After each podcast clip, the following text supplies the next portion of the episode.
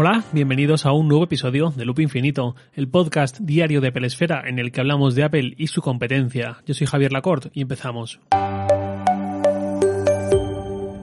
En primer lugar, disculpad si a lo largo de este episodio escucháis en algún momento alguna voz que no es la mía, así de fondo, como quien no quiere la cosa, que se cuela, eh, y ya lo siento, os pido disculpas anticipadas si es el caso, pero esos días están siendo un poco complicados también a nivel logístico y pues bueno, uno hace lo que puede. Espero que no se cuele y si se cuela y lo notáis, pues que me disculpéis. Entrando ya en el tema, la actualidad tecnológica nos está atropellando un poco estos días, ¿quién nos lo iba a decir?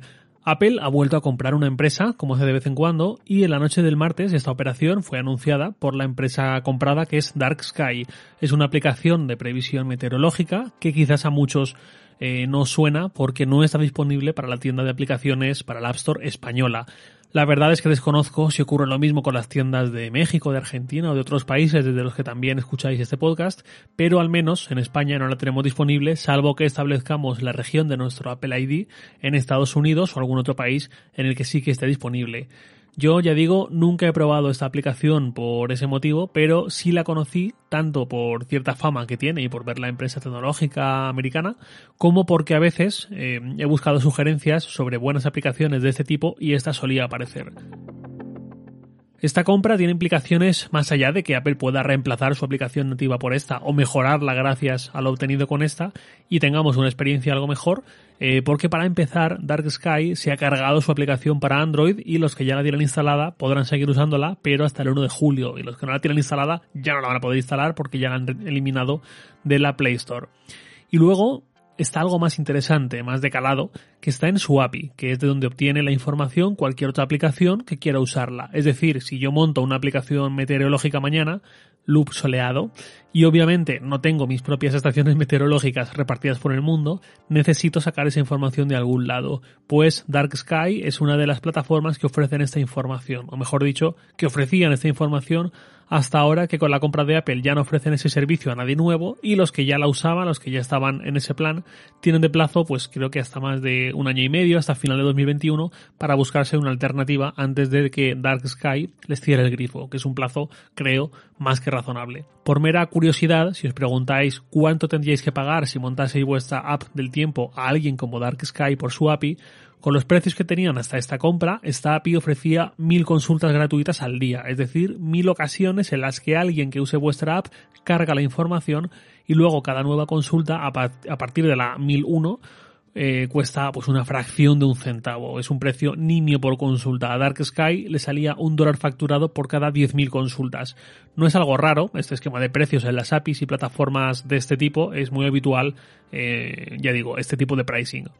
Pues bien, ya no hay API, ya no hay para Android. ¿Ahora qué? Para mí la clave de todo esto la da John Gruber en su web, Daring Fireball. Esa API da servicio a aplicaciones como Carrot Weather, muy popular, Weatherline o buscadores y plataformas como DuckDuckGo o Yelp. A día de hoy, la aplicación nativa del tiempo en el iPhone coge la información de The Weather Channel y entiendo que por ahí van los tiros de este tema. Apple probablemente haya hecho esta compra para tener el control de quién le provee de esa información, lo cual en un ecosistema cerrado en el que Apple saca su ventaja competitiva del control de todo el producto, hardware, software y servicios, y aún abierto a terceros tiene una posición de fuerte control, ahí está la App Store, entiendo que con esta compra quiere que aumente su independencia frente a terceros, y no solo en cuanto a no requerir de un tercero para obtener información clave en un iPhone, como lo es su previsión meteorológica nativa, sino también en términos de privacidad. Digo esto de la privacidad porque en el pasado hemos visto cómo algunas plataformas de ese sector abusaban y mucho del privilegio que se les concede en cuanto a acceder a la localización o a cierta información extra sobre nuestros dispositivos. Algo que seguramente muchos recordéis es que en el verano de 2017, hace casi tres años, AccuWeather, otra aplicación de este estilo, fue descubierta enviando datos de geolocalización a una empresa ajena, a una tercera, incluso cuando el usuario había desactivado esta opción de compartir la ubicación.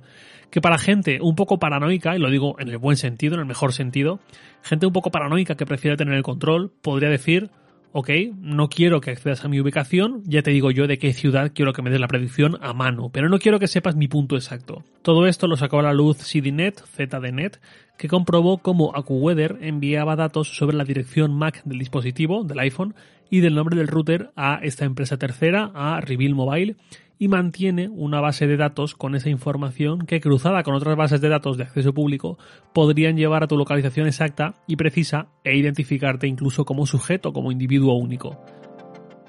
Entiendo que de este tipo de actos lamentables quiera deshacerse Apple en la mayor medida posible y entre otras medidas tenemos el comprar una aplicación con su propia API que además sirva para fortalecer a su aplicación nativa y, para lo bueno y para lo malo, que sea menos necesario recurrir a aplicaciones de terceros y quedar expuesto a según qué prácticas. La aplicación nativa del tiempo en el iPhone no está mal, yo es la que uso, pese a haber buscado alternativas y acabado ahí. Sobre todo desde hace unos años ha mejorado, pero supongo que tiene buen margen de mejora, especialmente para los que miramos esas aplicaciones no únicamente para hacer una maleta o para saber si tenemos que contar con salir de casa con el paraguas, sino también para los que la miramos por motivos de salud.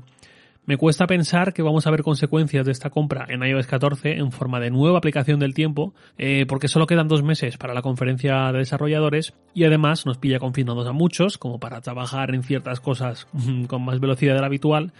Quizás si esté listo para entonces un cambio de API, pero a nivel de diseño y de aumento de funcionalidades, o Apple ya llevaba un buen tiempo mm, peleando esto y preparando esto antes de hacer eficaz la compra, o habrá que esperar un poco más, quizás a iOS 15, para ver esa completamente renovada aplicación del tiempo. Nada más por hoy, lo de siempre, os leo en Twitter, arroba jlacort, y también podéis enviarme un mail a lacort.sataka.com. Loop Infinito es un podcast diario de Pelesfera, publicado de lunes a viernes a las 7 de la mañana, hora española peninsular, presentado por un servidor Javier Lacort y editado por Santi Araujo. Un abrazo y hasta mañana.